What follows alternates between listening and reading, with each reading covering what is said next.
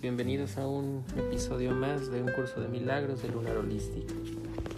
Vamos a abordar dos eh, cosas o dos ideas en este momento. Lo que viene siendo, el texto nos ofrece dos opciones el día de hoy. El primero se llama la hora del renacer y esa parte está hablando sobre lo que viene siendo la natividad, esa fecha especial que estamos esperando y que se va a manifestar ya dentro de algún tiempo al momento en el que estamos grabando esto, estamos en el mes de noviembre y recordemos que este, este, esta fiesta la estamos celebrando en el mes de diciembre. Si tenemos un poquito de conciencia lo que estamos celebrando en la, en la, fiesta de la Navidad o de la Natividad o el nacimiento, es precisamente eso, es como un recordatorio del nacimiento, de lo que en la época cristiana se denominó como el nacimiento de Cristo. Si hablamos un poquito sobre esa época, recordemos que no solamente eh, los cristianos celebramos el nacimiento de Cristo, sino que muchas de las religiones, eh, de las más antiguas, estaban celebrando esta fecha porque coincide precisamente con un solsticio en donde se da el renacimiento del nuevo sol o del nuevo ciclo.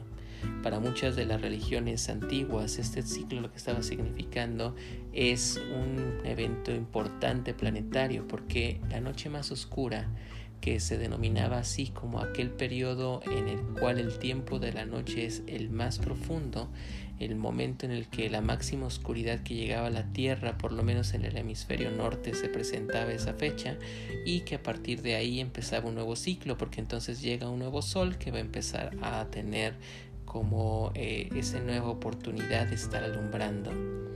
Entonces, eh, ese solsticio de invierno, que también coincide con el nacimiento de lo que los cristianos después estuvieron dando como Cristo, está marcando una época importante para muchas religiones. Y lo que nos está diciendo el curso de milagros es precisamente eso, estarse preparando para esa época. El curso de milagros está diciendo que es el nacimiento del Cristo y también nos está diciendo algo como que importante y muy duro, y dice que mientras estemos en el tiempo tendrás el poder de demorar la perfecta unión que existe entre el Padre y el Hijo. Este, vamos agarrando como esos términos. En el término más literal del texto pudiéramos entender que estamos hablando de un nacimiento físico, de una persona física que nosotros conocemos como Jesucristo. Si te fijas bien, esa palabra que le hemos dado la mayoría de los cristianos al Maestro Jesús, en realidad lo estamos juntando. Es Jesús el Cristo, que en la unión de las dos palabras significa Jesucristo, o que nosotros le dimos el término de Jesucristo, pero en realidad lo que está significando Jesucristo es Jesús el Cristo.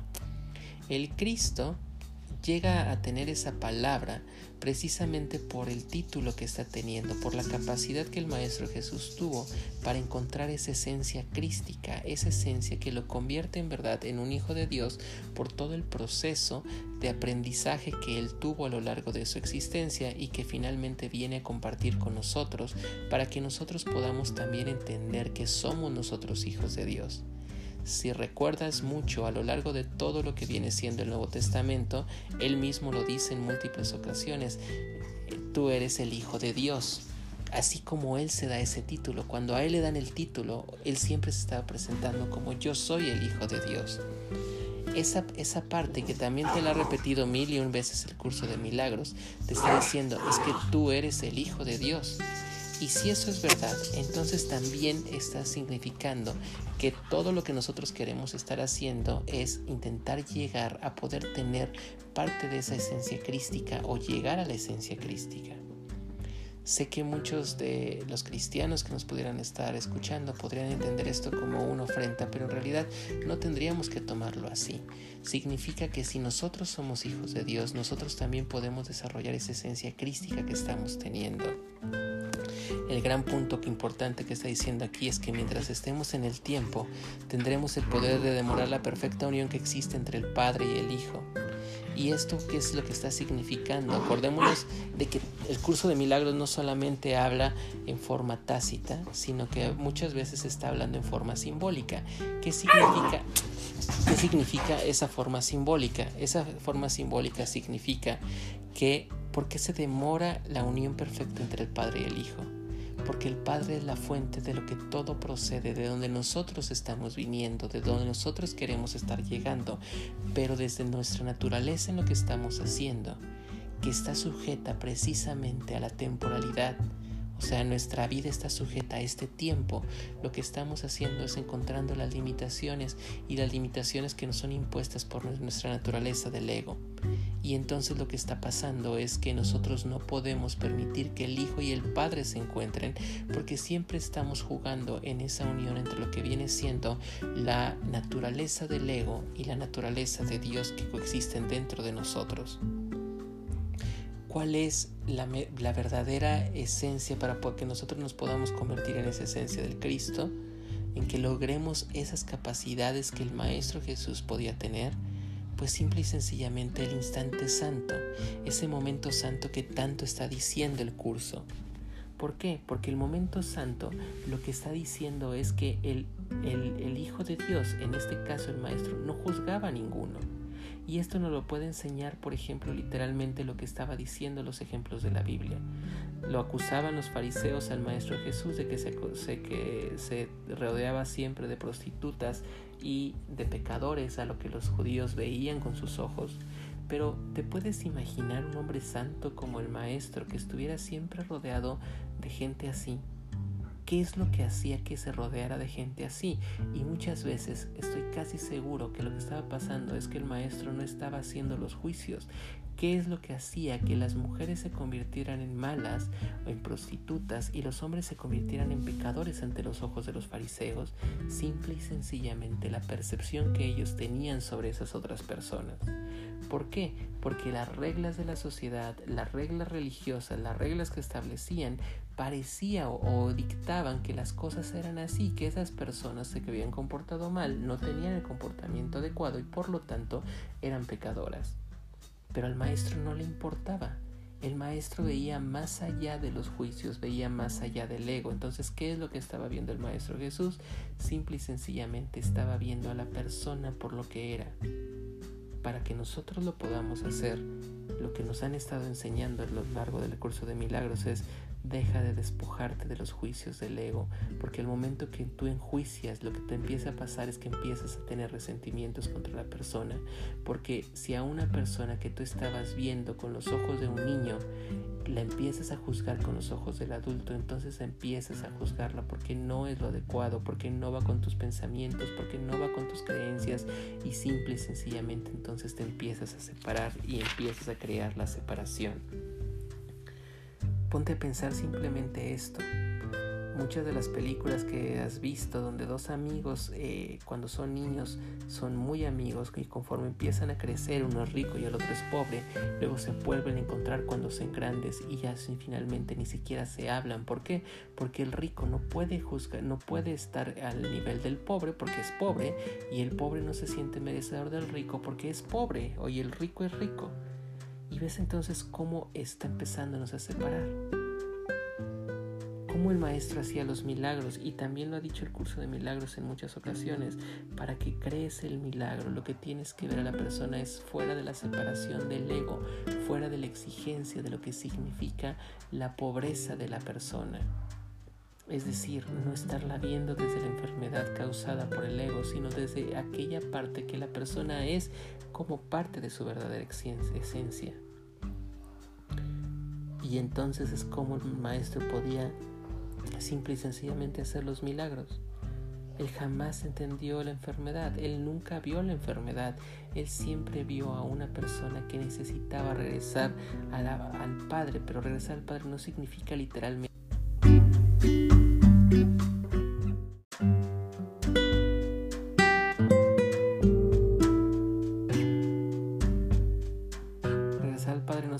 necesariamente regresar a esa percepción de lo que puede ser la persona, sino simple y sencillamente ser a la completud de lo que era. La siguiente parte que está hablando el curso de milagros, esta viene de la parte del libro del maestro. El libro del maestro, que también es otro de los libros que forman parte de junto con el curso de milagros, este supuestamente es para cuando tú empiezas a enseñar el curso y en esta ocasión está hablando de cómo se deja de juzgar. Y como que viene muy en, raciocinio con lo que estábamos diciendo hace rato, ¿no? ¿Cómo dejamos de juzgar? Más bien hay que empezar a entender el juicio. El juicio, fíjate cómo también lo dice así literalmente, el, el, juicio es algo que el mundo nos está exigiendo como una meta de desarrollo. Y nos da el ejemplo de la persona que dice buen juicio y mal juicio. Pero también lo que nos está diciendo es que el juicio, fíjate cómo es tan, tan, tan, tan, tan relativo. ¿Por qué relativo? Porque en algún momento el juicio que tú puedes tener de una persona puede cambiar mucho dependiendo de tus exigencias y tus vivencias. Cuando estuve haciendo mi, eh, mi diplomado de, de programación neurolingüística, a esto le llaman los filtros. Es algo sencillo de entender. Por ejemplo, ¿cómo estás... Eh, tú percibiendo en este momento a una persona? ¿Puedo yo percibir, o vamos a, hacer el, el ejemplo más sencillo de lo que viene siendo el desarrollo de los hijos?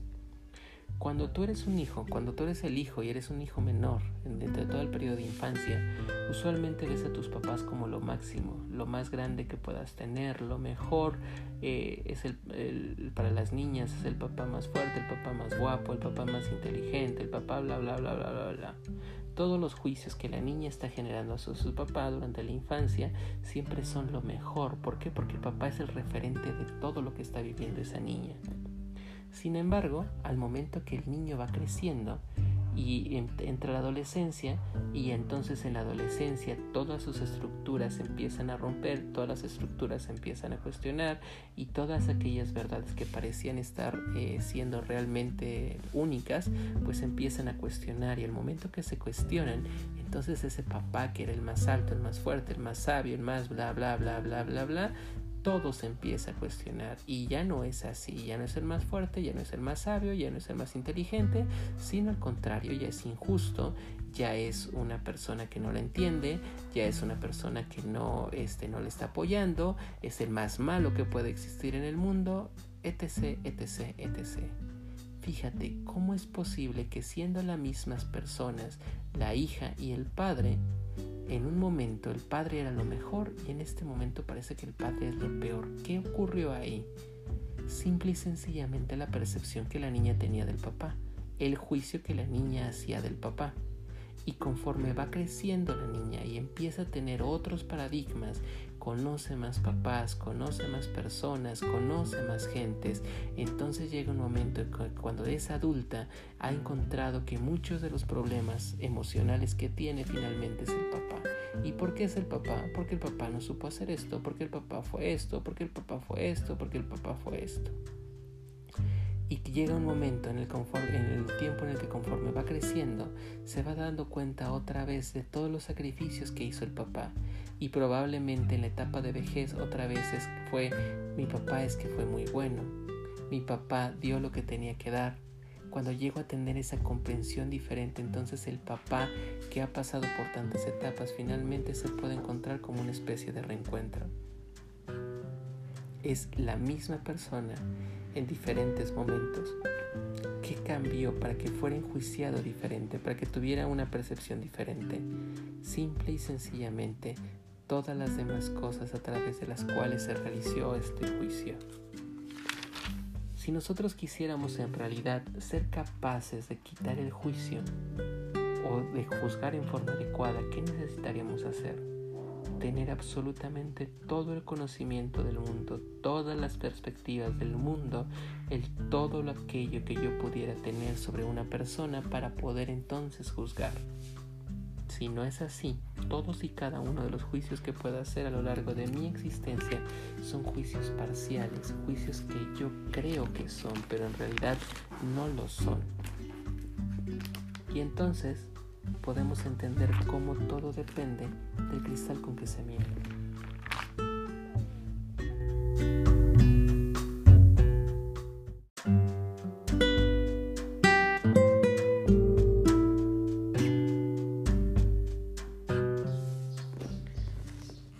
Se deja de juzgar?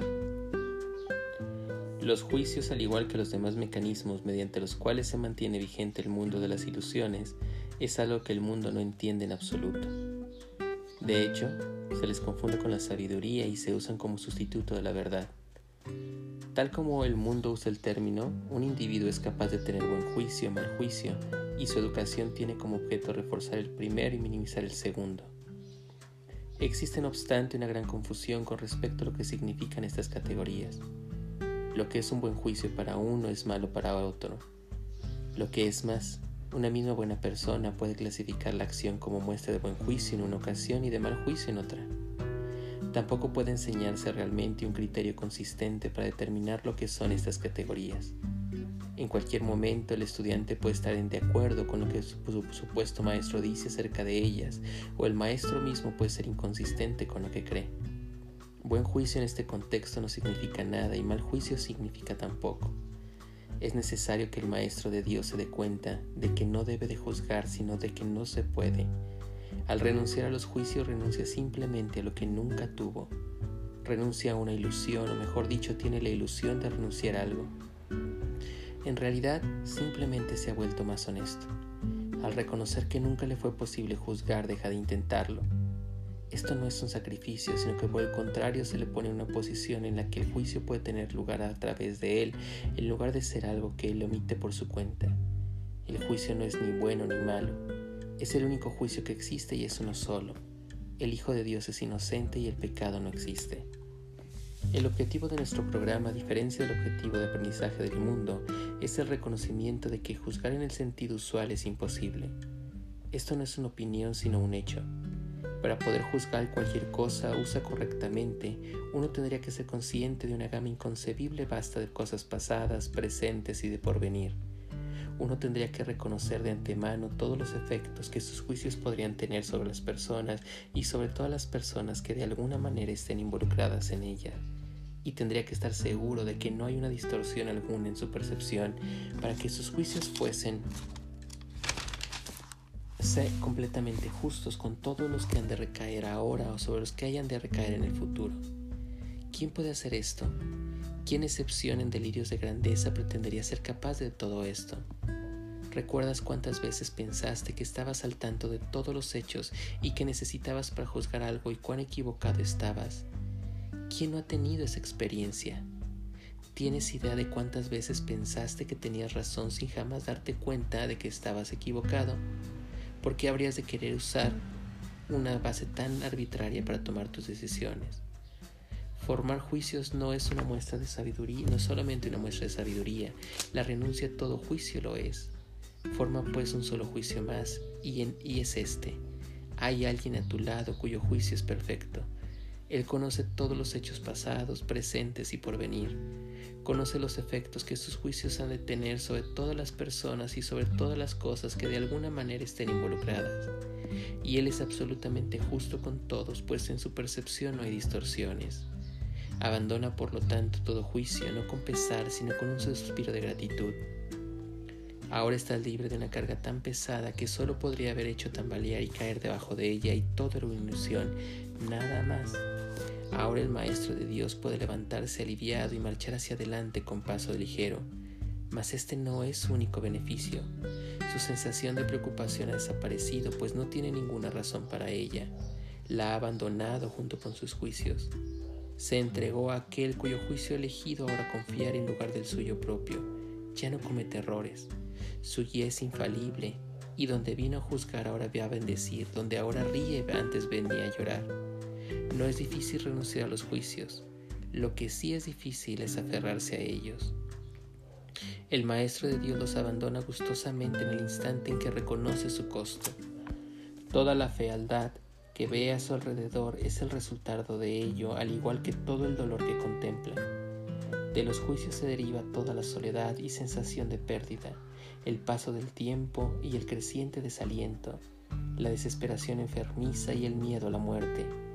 Y ahora, el Maestro de Dios sabe que todas esas cosas no tienen razón de ser, ni una sola es verdad. Habiendo abandonado su causa, todas ellas se desprenden de él, ya que nunca fueron sino los efectos de su elección equivocada. Maestro de Dios, este paso te brindará paz. ¿Cómo iba a ser difícil anhelar solo eso?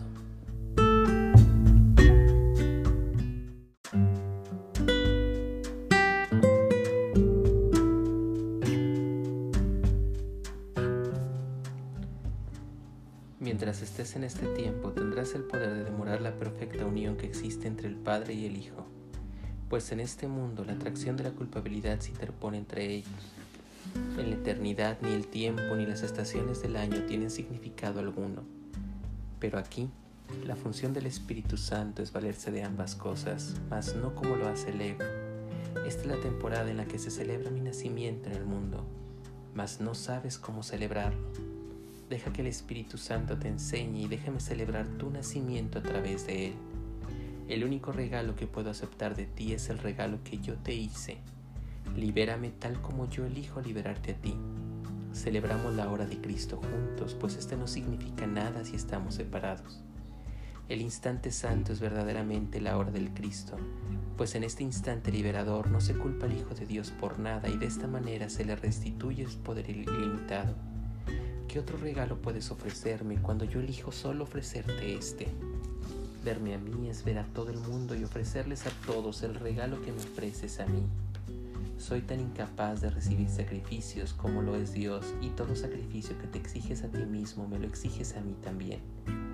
Debes reconocer que cualquier clase de sacrificio no es sino una limitación que se le impone al acto de dar, y mientras esa limitación limita la aceptación del regalo que yo te ofrezco.